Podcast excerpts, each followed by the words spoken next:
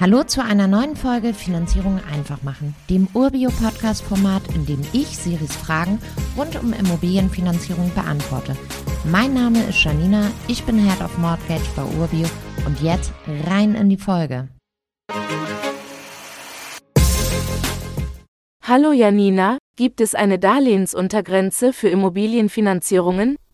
Hey Siri, das ist eine spannende Frage, die viele Markteinsteigerinnen und Einsteiger beschäftigt. Vorweg, ja, es gibt eine Darlehensuntergrenze. Aber was genau ist eine Darlehensuntergrenze und wann greift sie? Eine Darlehensuntergrenze ist die minimale Höhe, die man für eine Immobilienfinanzierung bei der Bank abschließen kann. Sie wird von Bank zu Bank festgelegt und kann auch wirklich unterschiedlich sein. In der Regel liegt die Untergrenze bei 50.000 Euro. Liegt dein Kredit darunter, bezeichnen es viele Banken als Ratenkredit oder Konsumentendarlehen. In den letzten Jahren haben sogar einige Institute eine Mindestdarlehenssumme von 100.000 Euro festgelegt, da der Aufwand für die Prüfung nicht im Verhältnis zu den Zinsen stand.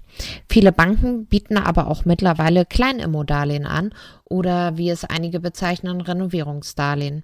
Das sind dann Konditionen, die leicht über der normalen Baufinanzierung liegen, aber diese Darlehen werden nicht im Grundbuch eingetragen und meistens hast du auch ein jederzeitiges Sondertilgungsrecht.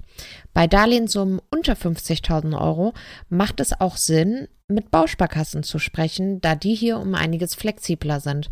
Da wir dich aber nicht durch den großen Bankendschungel schicken wollen, werden wir dich hier komplett unterstützen, was deine Finanzierung angeht und werden mit dir die beste Lösung für deinen Kredit finden. Danke, Janina. Bald habe ich sicher weitere Fragen an dich.